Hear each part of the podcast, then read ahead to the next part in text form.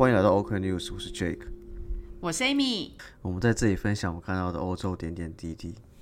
看腻了美中角力和菲兰奇律吗？那就来听听欧洲的声音吧。好的，现在时间是十月三号。哦，这样，十月三号凌晨，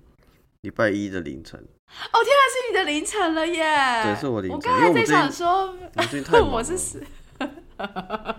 我觉得你比较忙啦，辛苦了。对，没有，因为跟大家 update 一下，因为我最近在搬家，就在找房子。然后哇，就是上周跟 Amy 调那个录音时间，调到真的很难调，因为就是一下要搬家，一下要干嘛干嘛，然后就是。而且重点是你不是只搬家，就是你除了是要找地点搬以外，你还要处理所有的那个家具，对不对？对，因为就是在这边，在香港这边租房子是呃，大部分都是你都是空屋进去，所以你。你第一个房子本来就要找就很麻烦，因为这边就是很呃很竞争，生多粥少。对，生多粥少。然后再来是那个什么，你是空屋，所以进去之后你都要去选你的家具。再来比较麻烦的事情是因为你的房子很小，所以你要非常精准的量好你的家具的大小。就我还特别去 IKEA 拿那个他那个它的柱子这边都会有那个长的那种皮尺嘛，就直的那种尺，我还特意拔了一根回家去量我家的那个长宽是多少。哎，可是我找我找一公分错了，我的东西你就塞不下哦哦，好硬哎！可是我想问一下，那这样子的话，他们的有二手家具的市场应该很大哎，因为只要你换房子或干嘛，你可能就都要重新买。是的，但是问题是就是 二手，就是你你你怎么样？就你交易很麻烦，然后你品质也不一定很好嘛。我自己不太想用二手家具这样子。OK。对哦，对，我觉得干脆用 IKEA 算了。是了，但但是你前一个房客了，你前一个房客没有会留下来，他就是个空屋，我进去就是个空屋，完全空到爆。对，OK，好，对，辛苦了，好，对，所以大家就是出外生活辛苦。好，然后其实我们还有要更新什么？那个哦，我们要感谢一个听众的那个 sponsor。对，而且这个听众他。Sponsor 了五百元，我们大胆猜测是 Amy 的朋友，因为我我我不相信我的朋友会 sponsor，所以我大胆的 来挑衅一下，我看谁 sponsor 我们。我的确有一个朋友是叫这个名字，哎，大家应该会看得到那个名字吗？对不对？我觉得不会吧？哦，不会哦，只有我们俩看得到啊，只有我我这世界上只有三个人知道这件事情，本来我跟你还有当事人。OK，好。总而言之，谢谢他。他是一个我在荷兰认识的朋友。如果我真的确定这个名字就是这个朋友的话，就是他是在荷兰认识的朋友，这样子。对，非常感谢你的支持。然后上周还有发生什么事情？哦，我上周就是我的手机整个裂了，就我以为它只是保护荧幕裂开，然后重点是会发生这件事情，主要是因为。我在打桌球的时候，我原本是在跟朋友打撞球，撞球就比较没有那么的激烈。但是之后改成桌球的时候，就为了要接一颗球，我就撞到了那个桌子的边边角角，然后因为我手机就放在我的口袋。哦，这这颗球好贵哦！我就我就放在我手我的口袋裤子口袋，然后结果就整个撞到，然后就一开始想说，哎，裂了，可能只是那个保护。保护贴裂掉，因为我那时候有贴保护贴，然后我就还想说应该还好啦。然后当我一撕开的时候，就发现，嘎，没有，我整个荧幕裂了，而且就是它裂在前镜头那边。你是 iPhone 吗？对。你知道有个传说吗？当 iPhone 要出新手机的时候，你的旧手机就会变慢，甚至会坏掉。哎，可是我这次才两年而已，你是中了传说。我觉得有可能，而且。我现在就是因为它就列在那个前前镜头那边，所以就是啊，刚好前镜头是 iPhone 它新更新的地方。我觉得它是在跟你讲说要换新手机了。你很烦，所以我的脸。顺便要不要买一台新的 Mac？你很烦，我不要。但是我的确现在就觉得有点麻烦，就每次要解锁的时候，他脸脸部都没办法侦测到。嗯哼，所以就可能就。真的又要再买手机了，我就觉得才两年而已，有点太短了。差不多 OK 了，OK，两年也不错了。我知道你一直想要我就是换 Mac，对，我们一直期待就是 Amy 有一天可以换 Mac，这样他就可以跟我用同样的软体来那个录音，甚至有一天可以他参与剪接、剪辑这个录音档的一个工程，因为他一直不不换电脑，不知道怎么样促使到加入这个行列。觉得你做的太好了，我不想要就是破坏这个工作。好谢，但是我讲到工作啊这件事情，我觉得想要再开头跟大家 update，就是因为其实想要新工作，其实你知道意大利会有个新的女总理嘛？这件事情。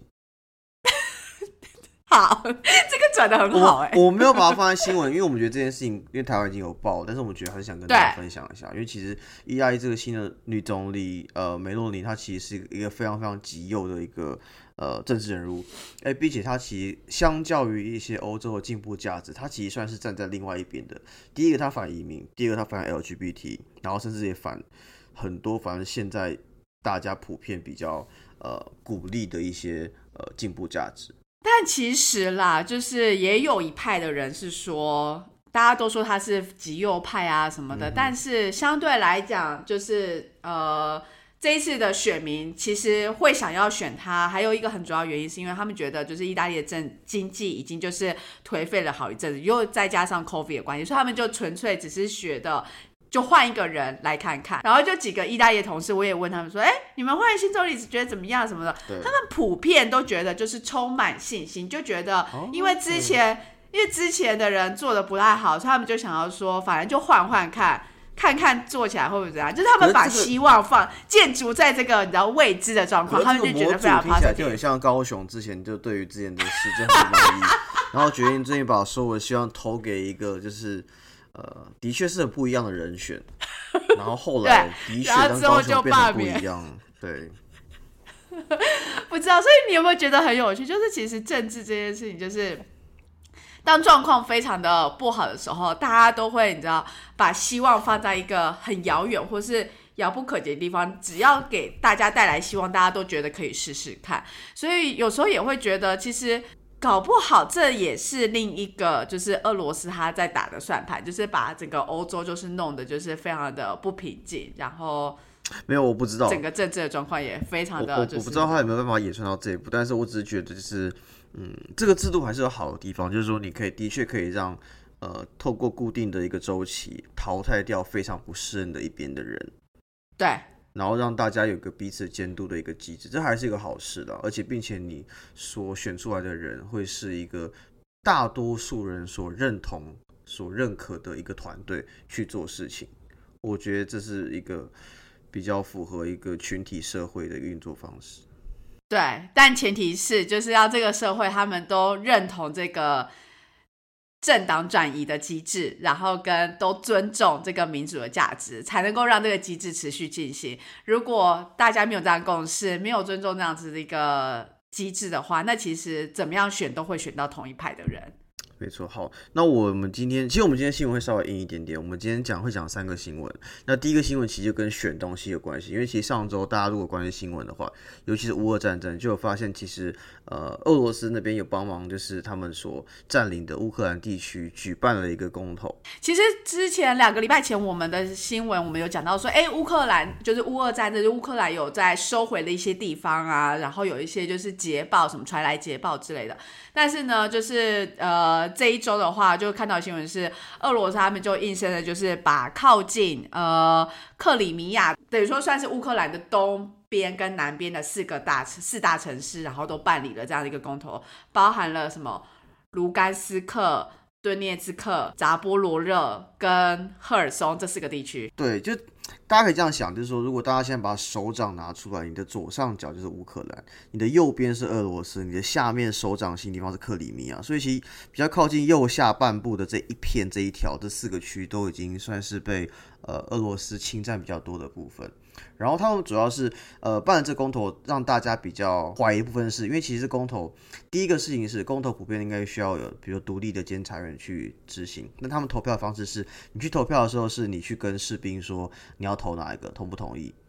然后。问题是你这个环境到底这个士兵是要给你压力让你投票，还是给你一个呃安全保护你投票？这没有人知道。所以其实不是直接选举，因为你是在透过另一个人，因为不是透过选举，我们都不可以亮票，不可以让人家知道你投给谁嘛。可是他们反而是告诉士兵你投给谁，所以到底当时候你有没有受到压力？然后或者是被注记说，哎，你是投到偏俄罗斯，或者是非偏俄罗斯，其实都会有可能会被知道的，所以这是会有压力的。再加上士兵他们怎么样在 pass 他所得到的资讯到最终的那个选票上面，其实这都有好多那个疑点。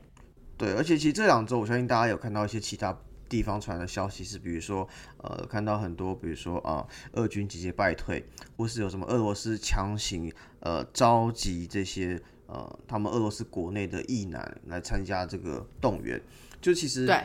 现在消息面是蛮混乱，就到底是哪一边真的比较领先，我们真的不是那么的确定这样子。因为其实刚刚大概在三个小时前，也有从呃其他地方的新闻网看到说，呃乌克兰的总统就有说，在呃顿涅茨克这边的一个重要的关卡，其实有把俄军清掉这个消息，所以其实现在消息面是非常非常混乱的。哎，那他们这一次公投到底主要问的问题是什么啊？其实有点像就是你认不认同你现在就变成俄罗斯的一部分这样子。哦，哎，很妙的事情是，就算他们最后的结果是不要，那他们就会离开吗？也不会啊，他一定是会让最后的结果是说，对我们就是要变成俄罗斯的一部分。那这时候，普丁他就可以有非常正当跟合理的理由说，我们这一次的侵略是一个正当 正义拯救他们，对啊，对啊，其实就是这就是怎么讲？这就是联合国在主要谴责部分，因为是你先侵略人家的，然后你又办一个公投，又不是一个正规的流程，让这边的人去认同这件事情，然后你再来说，哦，他们很开心被我们侵略，因为我们是在拯救他们。那这整个流程的正当性，你要怎么去定义它，也是大家谴责的事情。但是问题是，问题是你要你联合国又不出兵，你又不管乌克兰。对不对？你只丢武器给他们自生自灭，就是这是个很矛盾的事情啊。就是你知道他们很惨，你又不真的直接救他们，你只管救自己的经济而已，对不对？因为现在经济的情况也很惨。经济情况真的超惨的。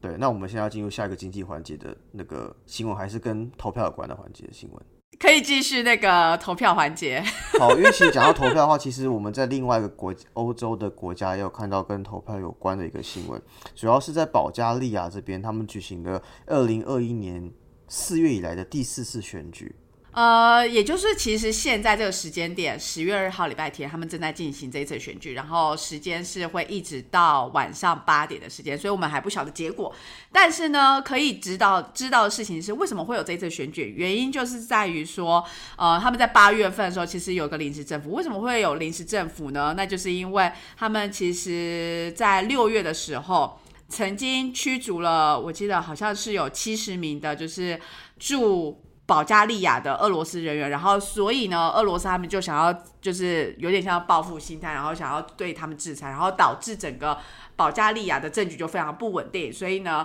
他们八月就说有一个临时政府，然后再看说接下来要怎么样去处理。然后现在就是十月二号的时候又出现了这一次的选举。其实保加利亚整个来讲，它的地理位置是在比较靠近东欧嘛，就是欧洲东边的部分。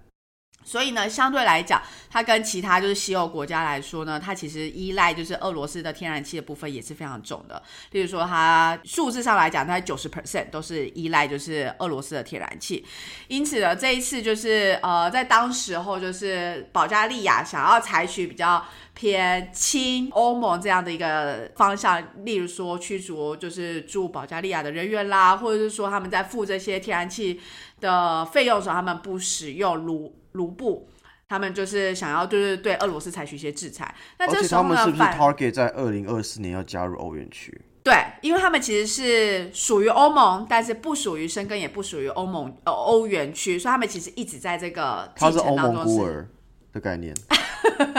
就是还在 fighting for，就是进入欧元哦，区我。顺便帮大家附注一下保加利亚一些基本数字好了，就是保加利亚这个国家大概有六千呃六百八十四万人口，将近七百万，但是他们的经济情况并不是很好，大概有百分之将近五的人是没有工作的，然后他们的通膨之前有跟大家分享到，那目前通膨的话是百分之十七点七，然后他们的工资呢也是整个欧盟的一个薪资水平最低的，大概是三百六十三欧元。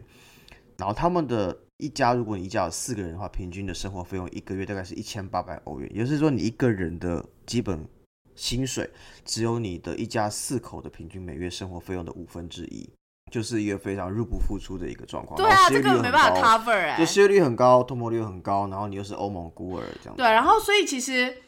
就是保加利亚本身经济状况就已经很不稳定了，然后再加上就是你知道政治也非常不稳定，因为就是两派说法就会就就会一直争执嘛。例如说亲欧派，呃亲俄罗斯派就会说我们不可以跟俄罗斯断绝任何关系，因为我们九十 percent 以上天然气都来自于俄罗斯，所以如果我们今天想要就是跟俄罗斯采印的话，我们就是没有办法就是生存下去，尤其在接下来冬天什么之类的。可是呢，非亲俄派就说没有没有。保加利亚相对来讲呢，需要天然气的那个需求量其实没有那么大的，就是就算是九十 percent 以上都是来自于俄罗斯，但其实它的需求量没那么大，而且主要都用在化学部门啦，或者什么生产玻璃的产品上面，就是其实对于家庭的影响是比较少的。再加上去年七月的时候，希腊跟保加利亚之间其实他们有一个天然气的管道，就是开通了，等于说它其实是可以从什么阿斯巴伊讲，就是亚塞拜然，还有呃土耳其那些，就是输送液化天然气，所以其实他们相对来说没有这么的必须一定要跟俄罗斯维护好关系，但是呢，就是种种的这些就是不确定性导致，就是保加利亚的状况是非常的像一盘散沙啦，就是为了要破除掉这个僵局，所以这个希望这一场的选举能够再带来就是更平稳的一个呃政府到保加利亚这样。没错，那欧洲这边混乱的情况不光是东欧，其实连西欧情况也是很混乱。其实第三个新闻想跟大家分享的是，不知道大家记不记得，我们在大概一个几周前跟大家分享到，就英国新任的首相，反正上周其实是一个英国经济遇到很大灾难性，呃。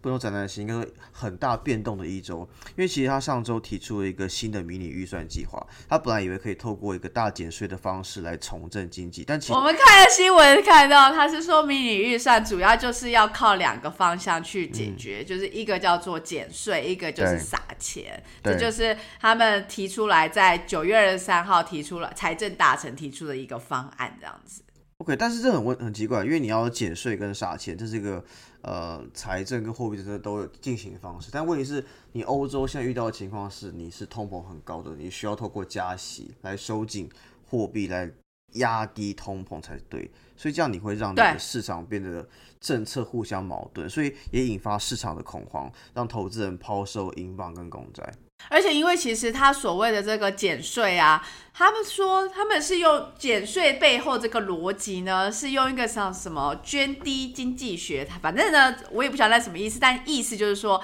他们相信只要把富人的税收减少，就可以让贫苦的穷人，呃的这些社会都人人受惠。但我还是不太懂为什么，就是。富人减少税收，然后能够这样会得益于整个社会。对我也听不懂。然后呢，但是呢，反正总而言之，大家都觉得说你这样子只会加剧就是贫富差距。而且当你今天这些税收你减少了以后，其实你会导致就是财政赤字。就他们现在已经赤字了，就是呃财政赤字占 GDP 的那个比重其实上升到四点五 percent。那彭博经济研究所社他们就有说，如果这负债 GDP 它持续这样子的话。到了二零三零年，恐怕会到了一百零一 percent，意思就是说，他们负债的程度是比他们的国内生产毛额还要高。然后，所以上礼拜我们就也有看到，就是呃，英镑就瞬间跌到多少啊？好像是上周最低有到一点零三左右吧，就是现在是一个呃。英镑崩溃，然后欧元也崩溃，就是常常在网上看到那种迷因图，就是一个死神，然后它上面写的是美元，然后它沿路敲门，第一个敲是欧元，然后第二个是亚币还是人民币，第三个就是英镑什么之类，就是大家轮流在敲门这样子。真的好惨哦，就是就是对，然后嗯，哎，这就是我们这这个礼拜想要分享的三个新闻。对，就这三新闻其实都蛮重的，就是一个是两个是跟一个跟战战争有关系，另外一个是其实跟呃国内政治的不信任有关系，然后第三个是经济的混乱，然后不光是发生在东欧，也在西欧也有发生，所以就是真的没有人知道会怎么样，而且其实你从一些经济数据来看，或是你从美国联准会的一个态度来看，你都可以看到说，就是接下来可能半年到一年的经济情况都不会到很好。对，对，所以大家。嗯，大家节约，不要乱花钱。我觉得瞬间这个结论就变得好弱，就是节约不要乱花钱。好，我的，我以为你会说大家就要好好保重，然后呃享受当下之类的，因为你永远不晓得接下来会发生什么事情。因为我期待你讲出这样的话，所以我就把它留给你。OK，好，好了，那我们今天就录到这里，OK，好，谢谢大家，拜拜。